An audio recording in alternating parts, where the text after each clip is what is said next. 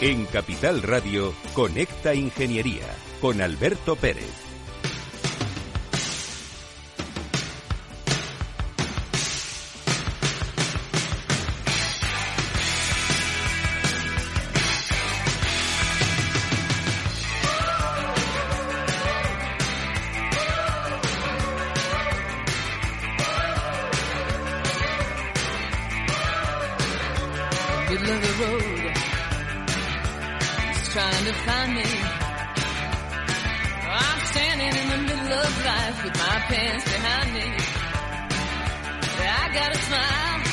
Buenos días, España.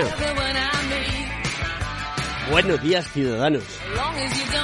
Se ha creado una comisión parlamentaria para ver si mientes o cambias de opinión. ¿Tú qué opinas?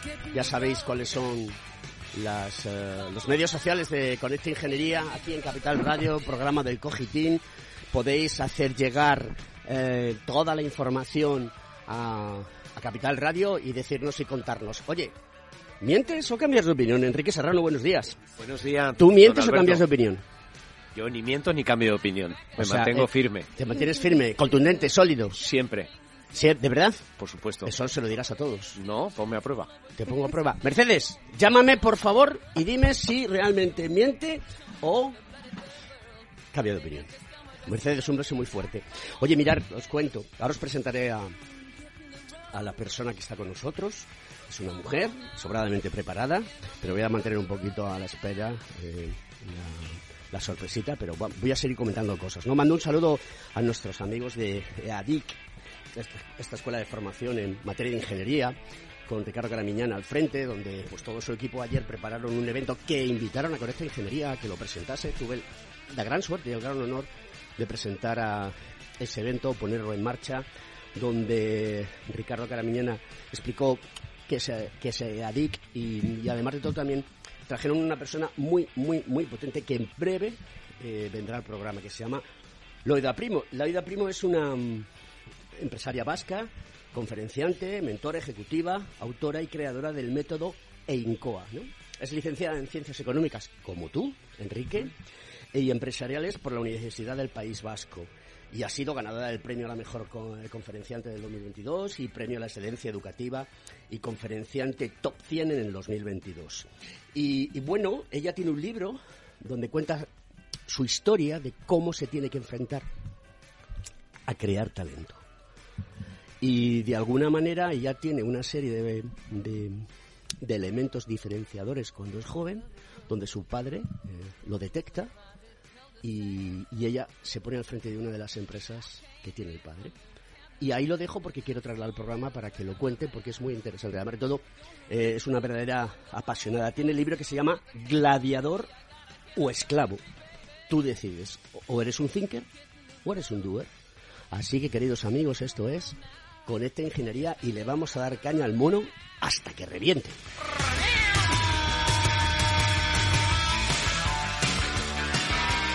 Escuchas Conecta Ingeniería con Alberto Pérez. Según sondeos realizados por colegios profesionales, las licencias registran plazos de tramitación superiores a los 18 meses. Los encuestados afirman tener sentimientos de impotencia por los retrasos inaceptables y gravosos. En eCity, las licencias ya no son un problema. Gestionamos con celeridad tu licencia o declaración responsable de modo presencial o telemático. Te garantizamos trato personalizado, seguridad y solvencia. eCity es una entidad colaboradora urbanística del Ayuntamiento de Madrid con más de 10 años de experiencia. Solicita información, tu EQ de confianza, www.ecity.es. También puedes llamar al teléfono 914514499 o visitarnos. Estamos en la calle Jordán número 14 de Madrid. Acceso por el Colegio Oficial de Ingenieros Técnicos Industriales de Madrid. ¿Quieres ser empresa colaboradora del Cogitim? Gracias al convenio gratuito tendrás multitud de ventajas para tus empleados aunque no estén colegiados, tales como descuentos en formación presencial y online, acceso a proempleo para que puedas encontrar el perfil que más se adecue a tus necesidades y aparición en nuestras publicaciones y web, entre otras. Hoy más que nunca, colaboremos juntos. Puedes llamarnos al 91 448 2400. Conecta Ingeniería con Alberto Pérez. Buenos días Alberto, ¿qué tal estás? Pues mira, esta semana te voy a hablar de un proyecto que se ha lanzado la comunidad universitaria para la convocatoria de nuevas ayudas y subvenciones que se van a lanzar próximamente para impulsar la investigación y formación en dos áreas punteras concretas, que son la inteligencia artificial y la industria de la microelectrónica y los semiconductores.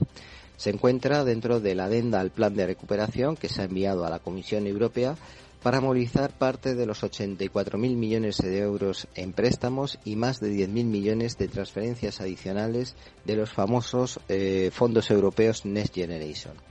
Lo primero que se pretende es crear a finales de junio lo que se llaman cátedra chips, que están destinadas a potenciar la formación de profesionales en toda la cadena de valor de la industria de la microelectrónica y semiconductores. Va a contar aproximadamente con un presupuesto de 80 millones de euros y el objetivo es alcanzar al menos mil personas que tengan formación específica de alta capacidad. Por otro lado, el Ministerio de Universidades va a publicar próximamente pues, las bases reguladoras y convocatoria para la concesión de ayudas para la financiación de planes de investigación en cooperación dentro del área de inteligencia artificial desarrollados por grupos de, investigación interdisciplinares y dentro del marco del plan de recuperación. La idea es crear redes de excelencia de inteligencia artificial. Va a contar con un presupuesto de unos 31 millones de euros en forma de subvención y un importe máximo de 2 millones de euros para cada plan de investigación.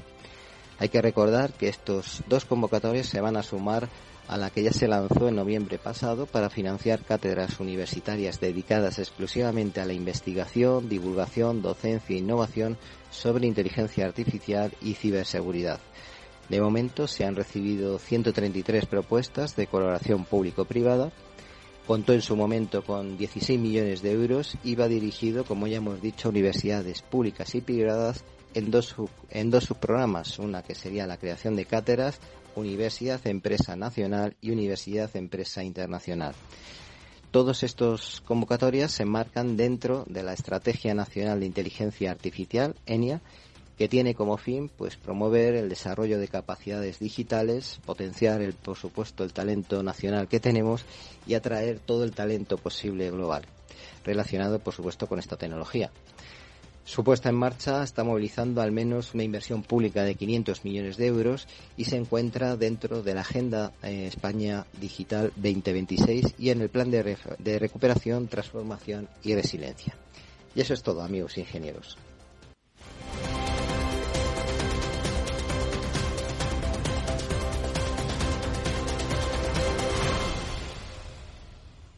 Escuchas Conecta Ingeniería con Alberto Pérez.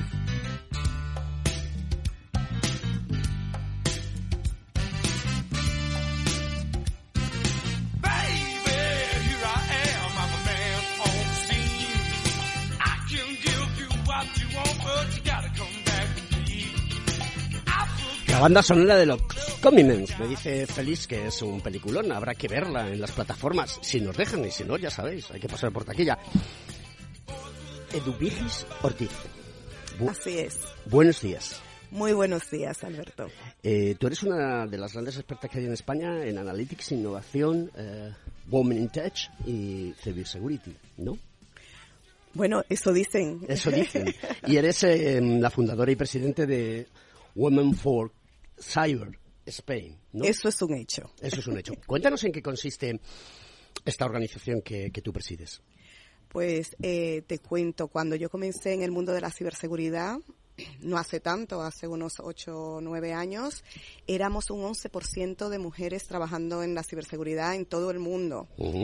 eh, entonces, eh, efectivamente, nos veíamos que éramos pocas, que muy, muy minoritarias. Mira que eh, somos un tercio de mujeres trabajando en la economía digital y en tecnología. Siempre he sido minoría en mi carrera y, eh, y, y en los trabajos que he tenido, pero ya en ciberseguridad era como peor todavía. Entonces las mujeres que estábamos en el sector nos comenzamos a unir, porque ya sabéis, la, la, uni, la, la unión hace la fuerza. La unión hace la fuerza, eso es así. Entonces comenzamos pues a compartir, pues para sentirnos también más acompañadas y eh, pues poco a poco se fue dibujando, decir, oye, pues vamos a, a hacer actividades y acciones que atraigan y que contemos qué es lo que hacemos porque es una profesión apasionante, es muy diversa, tiene eh, muchas aristas, como digo yo, toda la formación que tengas es importante porque da una visión distinta. Y entonces eh, teníamos como una organización informal para hacer este tipo de, de acciones. Y luego en la Unión Europea, eh, la European eh, Cybersecurity Organization, la EXO, se dio cuenta también de este problema y dijo, oye, como no hagamos algo, pues no vamos a sacar, eh, no vamos a traer más talento femenino al mundo de la ciberseguridad y lanzó la Fundación Women for Cyber, que es a nivel europeo y está en Bruselas. Entonces ellos lo que comenzaron a hacer era promover que hubiese capítulos nacionales en cada uno de los países. Nosotros, como ya teníamos esta organización en España informal, pues fue muy fácil, sí, exacto, eh, fue muy fácil que eh, nos constituyéramos en el primer chapter de la fundación.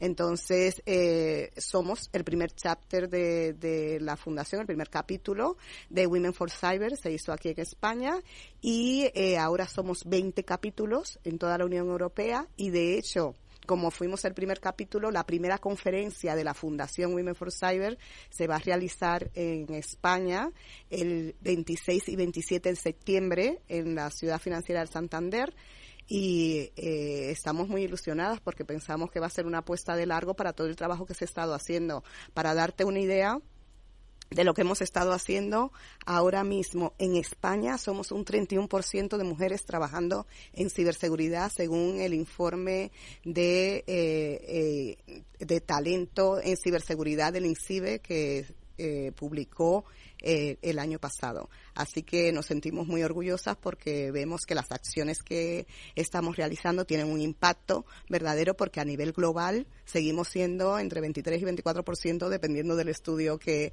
que leas, pero que no hemos pasado de ahí y en España vemos que vamos por delante. Así que estamos muy orgullosas de ese camino recorrido. Esta parte del capítulo, esta parte del chapter, ¿qué ofrece a las mujeres que se dedican al mundo de la ciberseguridad y también también aquellas que de alguna manera tienen curiosidad por el mundo eh, digital, ¿qué les ofrece? ¿Cómo de formación, em, un lugar de encuentro, un foro? Pues mira, te lo cuento eh, como el círculo virtuoso que nos gusta llamarlo. Lo que hacemos es eh, pues atacar eh, las bases por las que las mujeres no se sienten atraídas para no solamente la ciberseguridad, la tecnología, la inteligencia artificial, el blockchain, todas las tecnologías emergentes, pues eh, mm, tradicionalmente no han sido atractivas para las mujeres. Uno, porque faltan referentes eh, o las expertas que hay no se visibilizan. Dos, vemos que eh, eh, las niñas también eh, hay estudios que muestran que la que las matemáticas toda la formación más STEM se, se realiza de una forma que, que no es como amigable para ellas, con lo cual ahí también hay que trabajar ni amigable, Ni, ni, amigable para ellas ni para ellos. Ni para, ni para nadie. Pero es verdad que, bueno, hay muchos estudios que, que, que han realizado que si tú le preguntas a un niño de 7 años o de 8 años si se le dan bien las matemáticas, te dice que sí, aunque saque peor nota que una niña que, eh, que le preguntas lo mismo y te dice que, que no. Entonces, al final hay muchos temas de estereotipos culturales que algunas veces pensamos que lo tenemos en el ADN y no, es entrenamiento, es puro entrenamiento y por eso tenemos que trabajar en desentrenar todo esto, tener esta mirada de decir, oye, es, una opción. Realmente es desentrenar o si no quieres, eh, si quieres resultados diferentes, no hagas siempre lo mismo exactamente, por eso tenemos que trabajar para que eh, los estereotipos cambien, para que se vean que hay expertas, para que se conozca cuál es el trabajo que hacemos en la ciberseguridad, en la tecnología, en la inteligencia artificial y se vea cuáles son los proyectos que impactan en el mundo, que al final es, yo creo, esa comunicación, ese marketing que falta las carreras eh, STEM. Bueno, yo creo que hay que romper barreras, hay que romper moldes, hay que romper estereotipos, como tú bien comentas, Edu, y la prueba está en que si los porcentajes van creciendo, estamos ahora mismo efectivamente en un 30% de mujeres eh, que participan en proyectos o, o, en todo lo que tiene que ver con tecnología, inteligencia artificial, big data o, los estudios que tenemos en, en Dinámica así lo apuntan y hay un crecimiento, pues ese crecimiento quiere decir que efectivamente pues hay, hay, hay donde trabajar, ¿no? Con lo cual, oye, pues ojalá lleguemos, llegue el día en el que haya una paridad total en este sentido.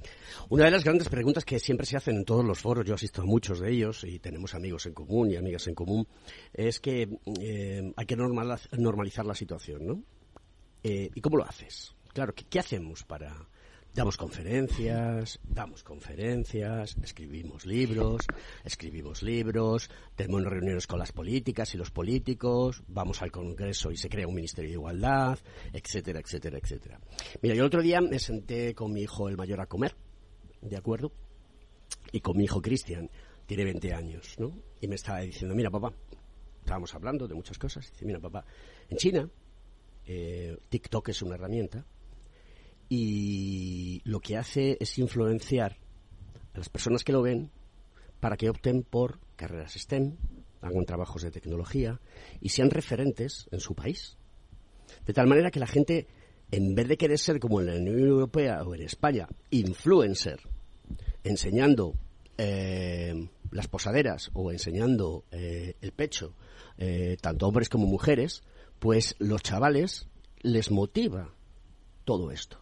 Y además de todo, tiene una motivación sana porque, porque mm, los dirigen hacia un lado, que luego cada uno que haga lo que quiera. Estamos ante una situación, no deja de ser una, una dictadura capitalista, pero se buscan las herramientas para que la gente se enganche. ¿Esto cómo lo veis? ¿Es posible en este país llamado España o es posible en la Unión Europea que empecemos a cambiar las cosas. Y cuando yo decía, si quieres resultados diferentes, no hagas siempre lo mismo. Conferencias, conferencias. No hay, no hay esto, tú decías, referentes. No, no, si mujeres que hacen cosas súper chulas, hay para aburrir. muchísimas. ¿Vale? Pues a TikTok. ¿Vale? A TikTok. Claro, pero nos da miedo eh, enfrentarnos. Nos da miedo comunicarnos. ¿Cómo veis la situación? Yo creo que eso es uno de los principales retos que tenemos y de hecho los medios de comunicación, sobre todo los generalistas, tienen muchísima responsabilidad en esto porque sois lo que creáis opinión, sois lo que creáis eh, la percepción de las cosas. Con este programa es lo que eh, lo que se está haciendo. Realmente, eh, como te decía, trabajamos en esa línea en visibilizar las expertas que tenemos, que tenemos bastante, por lo menos un 30%. Pero por eso te digo, pero es que, por ejemplo, voy a poner una marca de, de underwear, ¿vale? ¿De acuerdo? Eh, es capaz de pagar un dineral a una persona para que haga divulgación de esa marca y de que la gente lo compre, pero yo todavía, y lo he pedido millones de veces, no he recibido alguien que llegue y diga, Alberto, te voy a pagar porque sigas manteniendo este programa y sigas influenciando para que las, eh, la, tecnología, la ingeniería, la arquitectura, eh, el futuro, etcétera, etcétera, etcétera, sea promocionado y que tengamos referentes. Eso no lo hace nadie. Bueno, hay muchas iniciativas y hay muchas, eh, mucho trabajo que se está haciendo. Realmente nosotros sentimos como Women for Cyber que tenemos bastante apoyo de empresas colaboradoras, de instituciones, de entidades educativas, de escuelas de talento digital que quieren eh, pues aprovechar ese talento que no está no está llegando porque sabéis que tenemos también una brecha en conseguir perfiles en las empresas. Bueno tú lo sabrás muy bien Enrique que las empresas no la vemos y no la deseamos para contratar eh, talento que tenga que, que no queremos que esté ni muy formado que tenga un poquito o que tenga curiosidad o que quiera eh, porque ya se encargas de formarlo no Enrique de lo que dice Edu cómo lo ves a ver, yo creo que hay que empezar por, por abajo, es decir, pues eh, por la educación, por los mismos mensajes que se dan en, en la familia eh, desde pequeños, esa educación eh, pues infantil es fundamental y, y, creo que hay que redirigirla, pues precisamente y lanzar los mensajes ahí de que los programas sean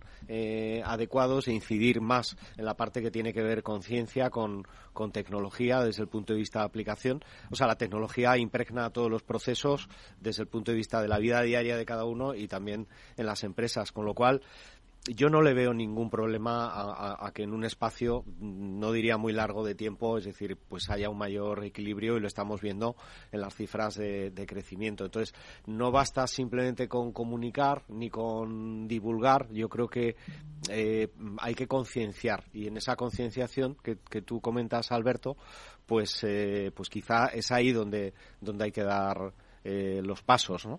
Pero se están dando.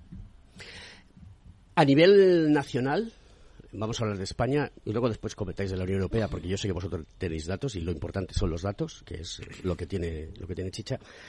¿Cómo de ciberseguros estamos a nivel empresa y a nivel personal? Porque yo creo que también está muy ligado ese concepto, ¿no? Esa, esa cultura, ¿no? Pues está mm, intrínsecamente ligado, porque al final lo que decimos también es que trabajamos para que el, el usuario final, el empleado o la persona, pase de ser el eslabón más débil, que muchas veces, vamos, el 95% de los ataques que se reciben en una empresa es porque una persona ha eh, pinchado sobre un eh, correo que no ha identificado como sospechoso.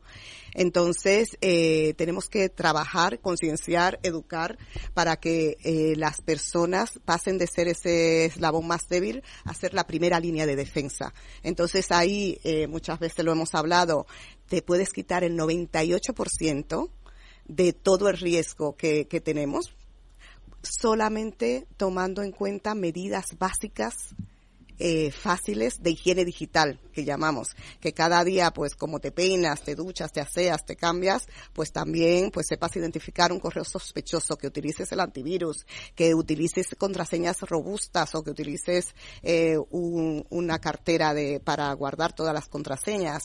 Al final son cosas que no cuestan mucho, que no se hacen por desconocimiento, que se incorporen en el, día a día de las personas y que quitan, te digo, el 98% de riesgo que tenemos de ser víctimas de un ciberataque.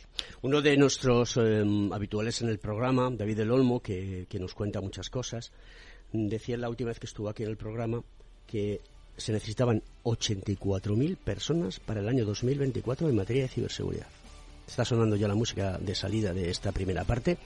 No me contestéis ahora. Como diría el gran García, conteste usted después de la publicidad.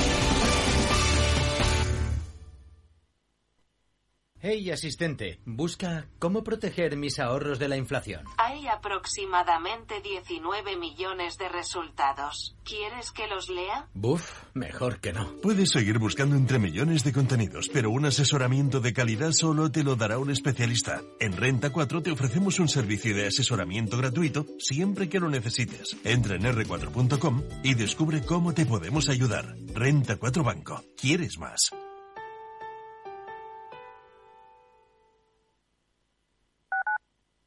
Capital Radio 103.2. En la Comunidad de Madrid apostamos por un modelo energético más limpio y sostenible. Por eso, ponemos en marcha el Plan Renove 2023 de aires acondicionados para aumentar la eficiencia y reducir el consumo. Infórmate y recibe ayudas de hasta 500 euros para la sustitución de tu antiguo equipo de aire acondicionado. Con este gesto, ahorras energía y proteges el medio ambiente. Comunidad de Madrid. ¿Está pensando en montar una empresa pero no se atreve a dar el paso en solitario? Busca una marca conocida y consolidada que le respalde. En Franquiciados le ayudamos a elegir el negocio que más se ajuste a sus necesidades. Franquicias de éxito, innovadoras, de baja inversión. Los miércoles a las 12 en Capital Radio tienen una cita con el único programa de radio de España especializado en la industria de la franquicia. Franquiciados con Mabel Calatrava.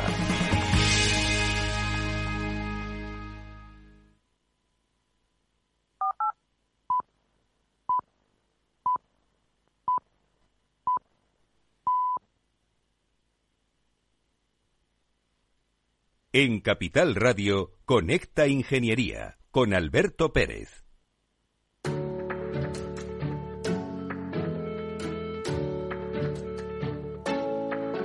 Buenos y calurosos días, Alberto, para ti y para todos nuestros oyentes, eh, después de que, bueno, pues ya llevamos una semanita de, verano.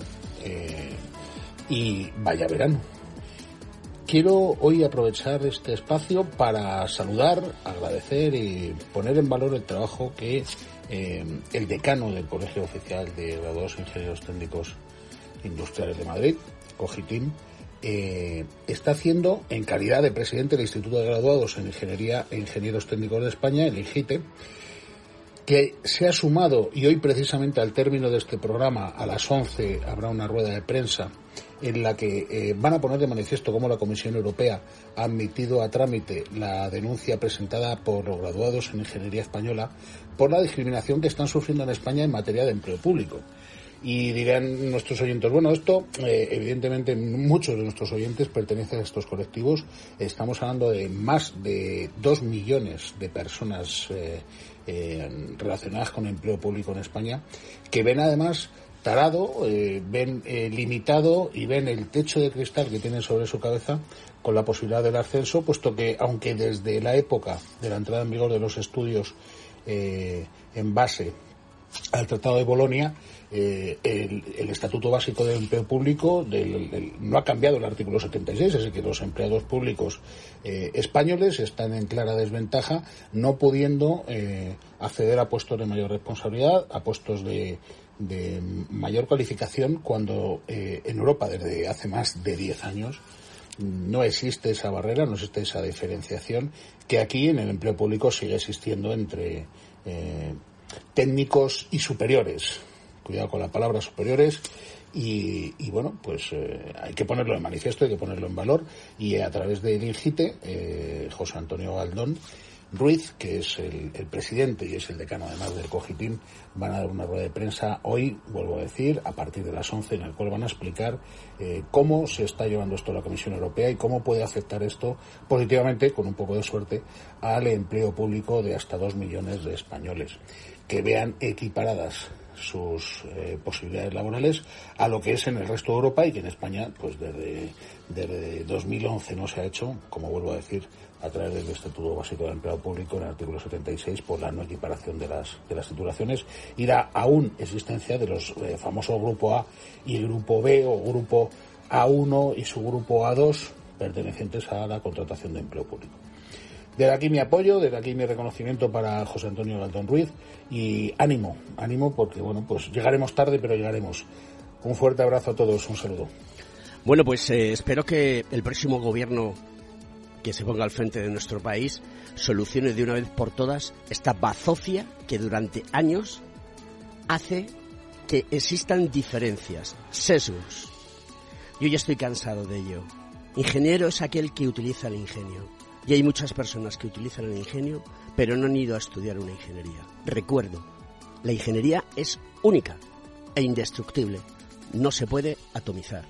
Cada uno de nosotros que utilizamos el ingenio somos ingenieros.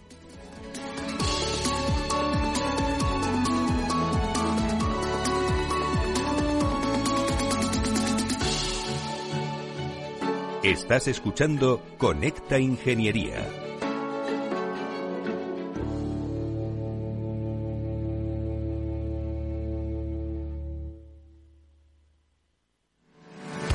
¿Estás colegiado en el Cogitim? ¿Piensas que por Novisar no necesitas la colegiación? El colegio es tu mejor aliado. Siempre estará en tu desarrollo profesional, ofreciéndote servicios como asesoramiento técnico, legal, laboral y fiscal, además de numerosas herramientas competitivas como formación presencial y online, acreditación de PC Ingenieros, software técnico, networking y otras muchas. Porque creemos que trabajando juntos podemos construir una sociedad mejor. Colégiate. Más información en www.cogitim.es.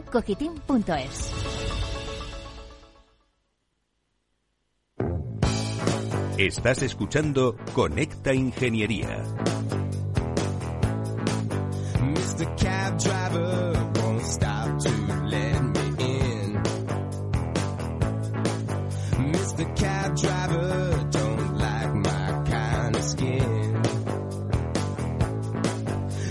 Pues bueno, vamos a continuar con el programa. Edu, te dejo que que, inicie esta segunda parte. Muchísimas gracias, Alberto. Pues antes de seguir con las preguntas, me gustaría eh, explicar el círculo virtuoso que llamamos en Women for Cyber para incorporar y mantener el talento femenino en el mundo de la ciberseguridad y la tecnología. Como eh, comentamos antes, lo primero es visibilizar y comunicar poner encima de la mesa en los medios, en los eventos, porque en los foros se tiene que ver que hay talento femenino, que hay mujeres para demostrar que ahí hay un camino para las niñas y para las jóvenes. Una vez que, eh, e inspirar a las nuevas generaciones e incluso a mujeres que están en otros sectores que no tienen tantas oportunidades como el que tenemos en el mundo de la tecnología. Entonces, una vez que las tenemos inspiradas, pues trabajamos en facilitarles la formación ¿Cómo facilitamos la formación? Pues con este tipo de acuerdos que tenemos con universidades, entidades eh, educativas, de escuelas de talento digital, que tienen este, esta formación para que eh, se la facilitemos a través de becas y descuentos para nuestra comunidad. Luego que ya las tenemos formadas, que le hemos facilitado esa formación, las ayudamos a incorporarse al mundo laboral a través de distintas eh, colaboraciones que tenemos con empresas y eh, colaboradoras que priorizan nuestra comunidad y nos pasan las posiciones que tienen abierta a nuestra comunidad primero, pues también allí les ayudamos a incorporarse al mundo laboral. Una vez que las tenemos incorporadas al mundo laboral, pues ayudamos a acelerar sus carreras. ¿Cómo? Con programas de mentoring, donde les ayudamos a que aprendan cosas que nosotros hemos aprendido ya con 40 años, pues que lo aprendan al principio de su carrera y puedan acelerarla. Y una vez que están ya trabajando, pues a su vez visibilizarlas, invitarlas a foros, entrevistas, para que ellas también sean inspiradoras y a su vez mentoras de las próximas generaciones y así alimentamos este círculo virtuoso de incorporar y mantener el talento femenino en la ciberseguridad y en la tecnología desde Women for Cyber. Yo creo que la labor eh, que hacéis es loable. Eh, se necesita y yo creo que amalgamar, es decir, ese círculo con todas esas eh, fases y, y, seguir ese proceso para asegurarte de que al final las niñas y las jóvenes recorren el camino y acaban con un puesto de trabajo digno, pues me parece fantástico. Eh, yo creo que eh, Alberto comentaba al principio, es decir, ha habido meses, por, por ejemplo, en septiembre del año pasado, donde la, la, mayor búsqueda, el puesto más buscado es el de ciberinteligencia. Eh, yo creo que la nueva regulación eh, del Cyber Resilience eh, Act, eh, el, el Cyber Security Act, que está trabajando eh, Bruselas y el Parlamento Europeo va a dar lugar a, un entorno nuevo, un nuevo campo de juego que va a requerir eh, pues eh, mucha más formación. Yo creo que ahora mismo. Si no recuerdo mal, Enrique, tú estuviste en una invitado por el gobierno francés, ¿no? En, un tema de estos. Yo estuve en febrero, efectivamente, invitado por el gobierno francés en, en un evento en Lille de Cybersecurity a nivel internacional y, estuve con el comisario también Terry eh, Breton, eh, pues precisamente analizando eh, las, las dos acts de Cyber eh, Security, Cyber Solidarity, que creo que son muy importantes y que tienen que ver con reforzar capacidades, formación, crear una, una, una red eh, pues de voluntarios expertos para hacer frente a un ataque y crear una serie de nodos eh, ciberseguros en diferentes puntos de Europa para, si es necesario, utilizar fuerza bruta a la hora de parar eh, determinados ataques. Yo creo que en Europa, es decir, sí que eh, hay un plan de, rearmarse porque en realidad cada día que pasa estamos menos seguros desde el punto de vista de la tecnología, desde el punto de vista de la inteligencia artificial y desde el punto de vista también yo diría que de, la analítica cuántica en un espacio de 10, 20 años, pues todo esto va, va, va a cambiar. Eh, Messi Macron es muy bajito, ¿no? No, ese era Sarkozy. ¿Cómo? ¿Eh? Los dos. ¿Los dos son bajitos? Sí, bueno. nada. Oye, macho, a mí no me llamas Messi Macron. Messi Macron, por favor, ya que mi presidente de gobierno no me hace ni caso para venir a Conecta Ingeniería y hablar de ingeniería. Pero le has llamado. Sí, Tú llámale ahora, llámale ahora y viene. ¿Y viene? Sí. Eh, voy a tener que hablar con Luis Vicente Muñoz, el CEO, y, decirle, porque yo quiero que se siente aquí, para hormiguero, eh, aquí. Bueno, si yo le voy a preguntar cosas de qué han hecho por el mundo de la ingeniería, qué han hecho por el mundo de la tecnología, etcétera, etcétera, etcétera. qué malvado soy. Seguimos con, con, con Edu. Edu, mm, ¿cómo ves? eh, ¿Tú crees que la Unión Europea tiene claro los pasos que hay que dar? ¿O nos falta un poquito más de acción? A little less conversation, a little more action, decía Elvis Presley. Creo que hay muchas iniciativas y que eh, están cada vez más eh, concienciados de que se tiene que hacer las cosas. Es verdad que mm, la velocidad no es la deseada. Muchas veces pues sabemos que todos los, mm, los temas de Palacio van despacio, que se ha dicho de toda la vida, porque... eh, en hay- República Dominicana también se también se dice, también se dice en República Dominicana. Y es verdad que muchas veces cogemos y hay que pasar pues muchos procesos, aunque se quieran hacer pues eh, eh, trabajar las diferentes eh, regulaciones o, o trabajar también en, en la en proveer un marco para que haya, por ejemplo, los perfiles de ciberseguridad que sean se homogenicen. Eso se está trabajando hace mucho tiempo, pero para que se termine de hacer esa acción que tú estás llamando, pues cuesta más. Yo creo que lo que yo le pediría a las instituciones es velocidad velocidad porque creo que las iniciativas están, velocidad y que no solamente vaya más rápido, sino también que se ejecuten, porque muchas veces tenemos eh, los medios, pero no se conocen, no se llevan, no se, en los presupuestos no se gastan para hacer eh, las acciones que, que, que se han previsto o que se quieren hacer. Entonces eso eh, creo que tenemos que trabajar mucho más ahí y ser más ágiles. Enrique, tú que eres un hombre sobradamente preparado y tienes el número en la cabeza y además de todo, no te estoy haciendo la pelota. Porque seas mi amigo, no te estoy haciendo la pelota, pero es la realidad. Al, al pan pan y al vino vino y como diría Pedro Ruiz, al Camacho Marcelino. Em, la pregunta es, tú esa información la, la tienes. ¿Realmente mm, el dinero que nos han prestado en la Unión Europea, porque no nos lo han regalado, la deuda hay que pagarla, que todo el mundo la sepa, y quien va a pagarla va a ser los ciudadanos. Y si no se aprovecha esa deuda para hacer cosas, no vas a poder multiplicarla en beneficio por 3, por 4, por 5 o por 10. ¿Tú, ¿Tú qué información tienes? Que sé que la tienes, del dinero que se necesita, que se ha puesto encima de la mesa, pero que no se ha ejecutado por... ¿Por qué? Bueno, pues eh, mm, hay que pensar que no que no estamos preparados, es decir, para, para gestionar. eh, ¿Cómo que y no sobre estamos- todo para, cómo- para cómo gestionar cómo que no estamos preparados? grandes proyectos y en el pasado hemos visto cómo hemos teni- tenido que devolver a, a Bruselas pues eh, cientos de millones. ¿Eso qué quiere decir? Pues que, que hay eh, una administración que está preparada pues para, para un determinado ritmo y que de repente, oye, pues se rompe la presa y no hay manera de, de- de poder encauzar y, y gestionar y poner en el tiempo, en un cronograma, eh, pues eh, todos los proyectos que, que nos vienen. Es decir, tenemos que pensar que el resto de la administración no funciona como la agencia tributaria. Ya me gustaría decir Anda, donde, anda, donde, abierto oye, el melón. Ese- donde ese tú me- eh, te retrasas un día y Y- vas a y tener pillas. una multa. Entonces yo a mí me gustaría que toda la administración funcionara igual que la agencia tributaria funciona conmigo y contigo y con Sí. Edu. Claro, claro, claro. ¿Qué te parece, Alberto? Que que me parece que un día vamos a hablar de ese tema, de acuerdo, porque en lo que estás diciendo es cierto, yo soy de esa opinión. Y una vez en un foro pregunté por qué la agencia tributaria no tenía ataques de ciberseguridad. Sí los tiene. Pero se lo callan. Sí los tiene. Pues a ver si llega un hacker Porque, y lo Alberto, funde todo. sensatos, todo el mundo los tiene. Otra cosa es que sepamos un 1% de lo que ocurre.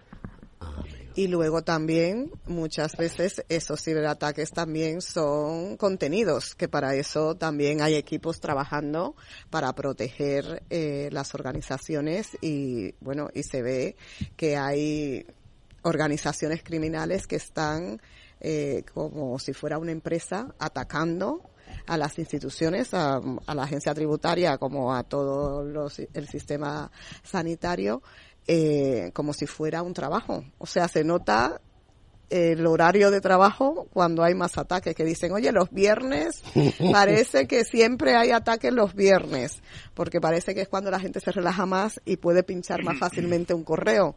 Entonces, estemos atentos para que nuestros eh, compañeros que trabajan en eh, protegiendo las organizaciones no tengan que trabajar el fin de semana. Corregidme si me equivoco, corregidme si me equivoco, que mm, muchos de nosotros utilizamos muchísimo tiempo de nuestra vida diaria para estar frente a una pantalla. ¿De acuerdo?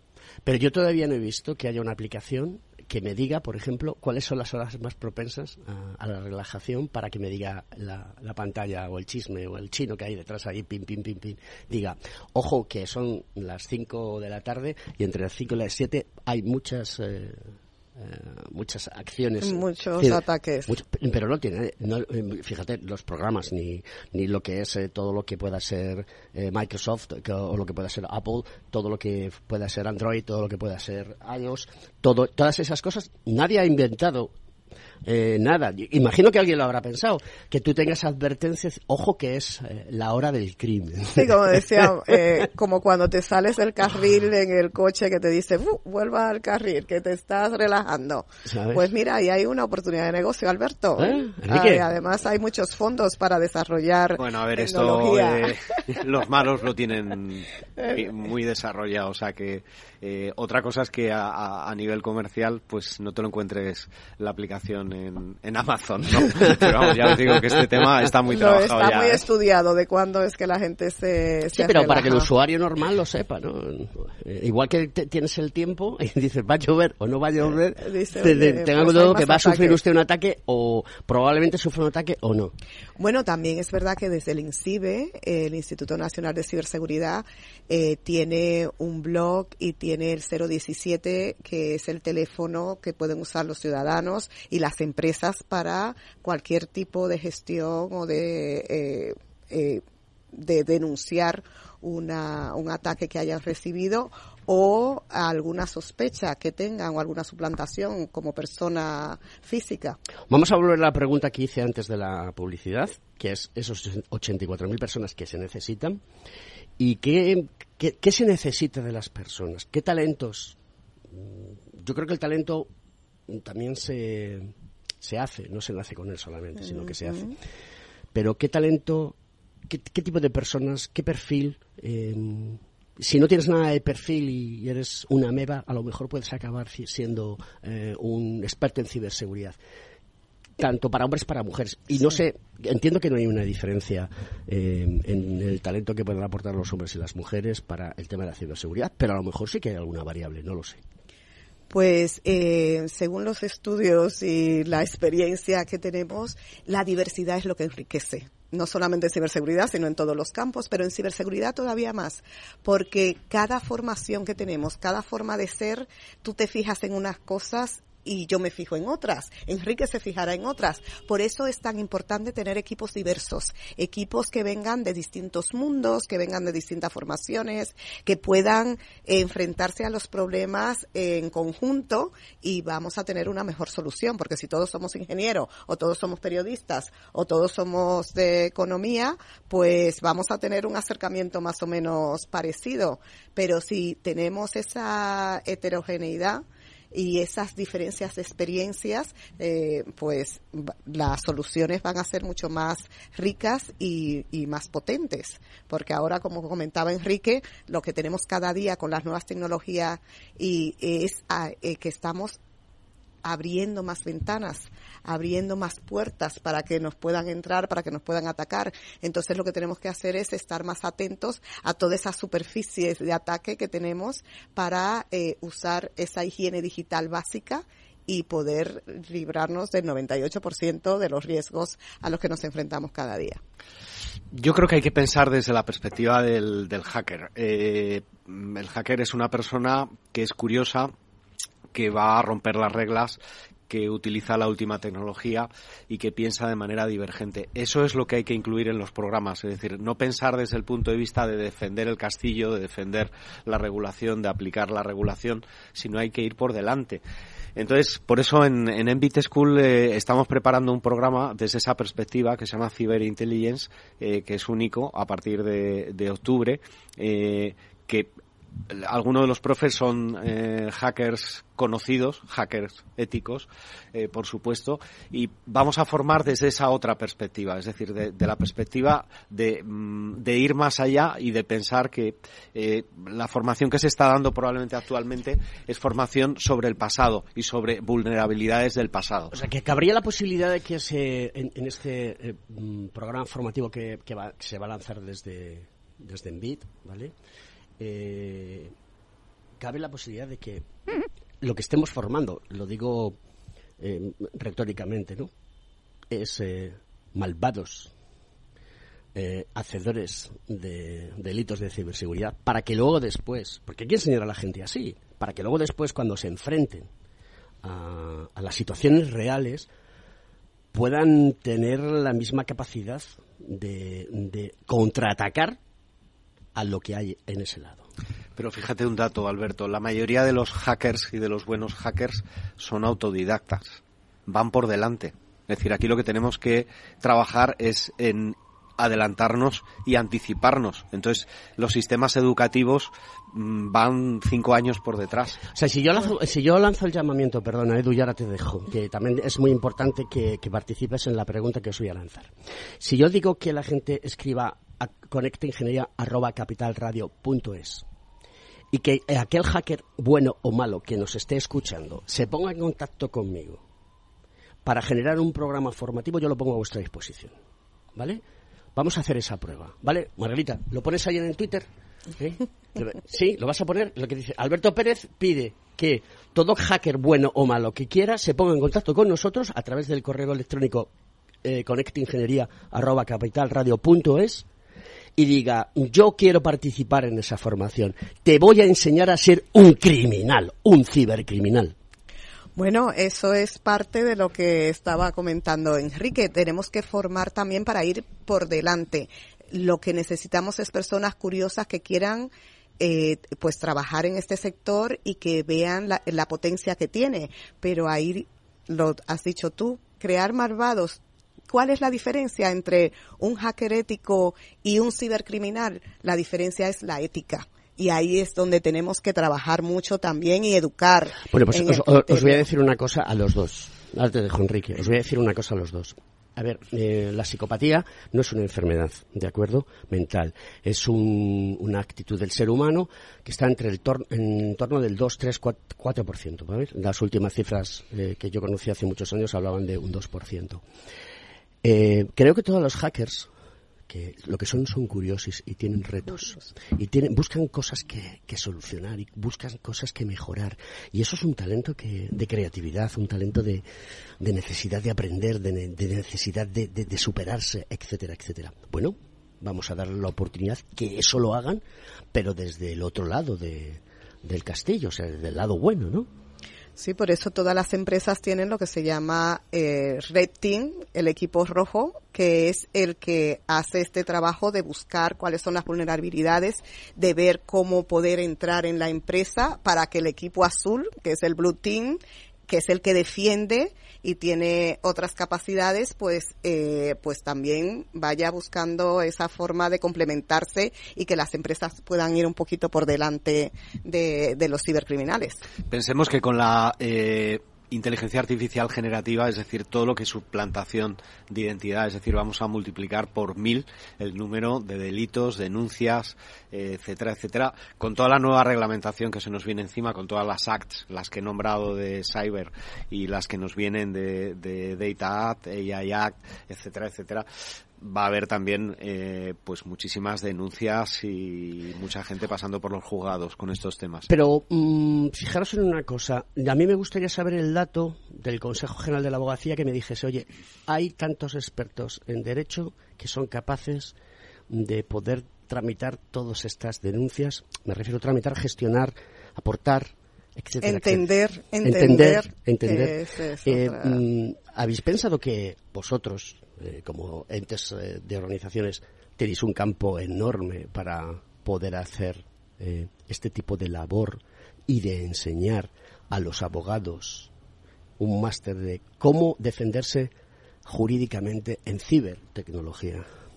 Bueno, eso ya existe. Eh, Hay muchos abogados que están especializándose no solamente a raíz de la GDPR, eh, por el tema de la privacidad, que está muy íntimamente ligada con la ciberseguridad, sino también eh, para todo el tema de las licencias de eh, estas, eh, del derecho al olvido, de toda la, eh, pues, todo lo que nos viene encima con, con la inteligencia artificial, que está ya ahora la primera vez que no nos podemos fiar de nada, ningún vídeo, ningún audio, ni nada de lo que puedas Yo, ver. yo, y de hecho escuchar. soy una inteligencia artificial dentro de un hombre con barba y no lo he dicho todavía.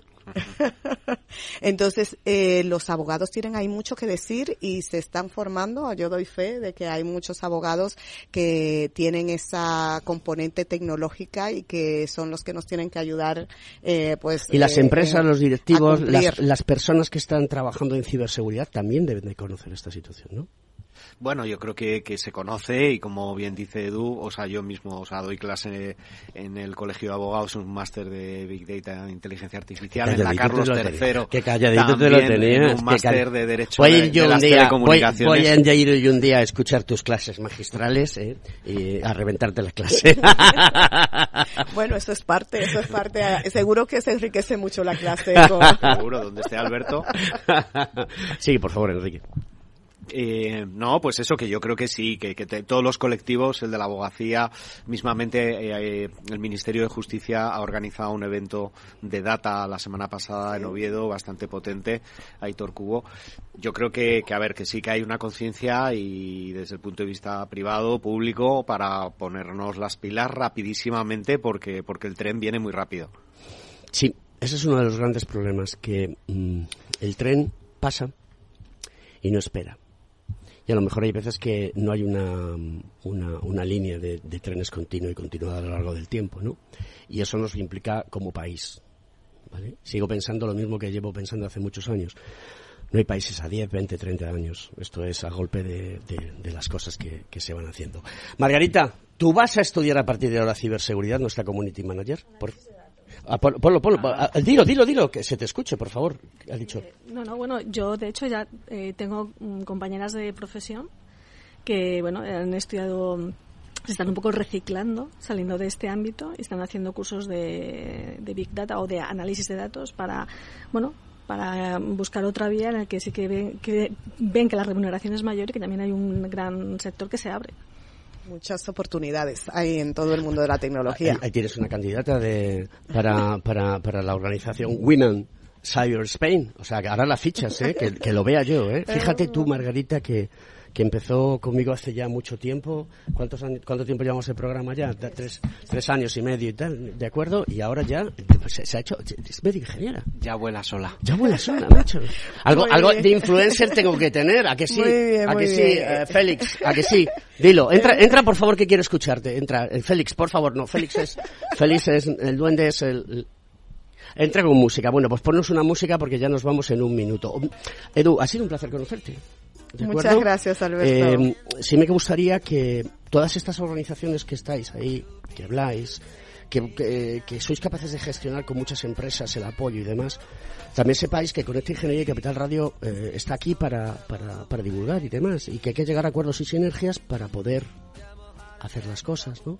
Si queremos que las cosas funcionen, tenemos que apoyarnos todos unos a otros de una manera sostenible para que podamos seguir haciendo todo lo que, lo que nos gusta. Muchas gracias Eso por es estar aquí. así. Y la pasión también se nota en lo que haces, Alberto. Muchas Muchas, gracias. gracias. Y Muchas- eso es lo que crea e inspira eh, a las nuevas generaciones y también a gente que está en otros sectores, como dice Margarita. Ella es periodista, yo soy ingeniero y hemos cambiado los papeles. Enrique Serrano, amore. Muchas gracias, Alberto. Un, un programa magnífico y yo estoy seguro que vamos a lograr ir incrementando poco a poco el que más niñas y mujeres accedan a este mundo sin, sin barreras. Queridos amigos, esto es Conecta Ingeniería, un programa del Cogitín para la sociedad que habla de lo importante y es que la vida hay que vivirla con intensidad y pasión. Hasta la semana que viene.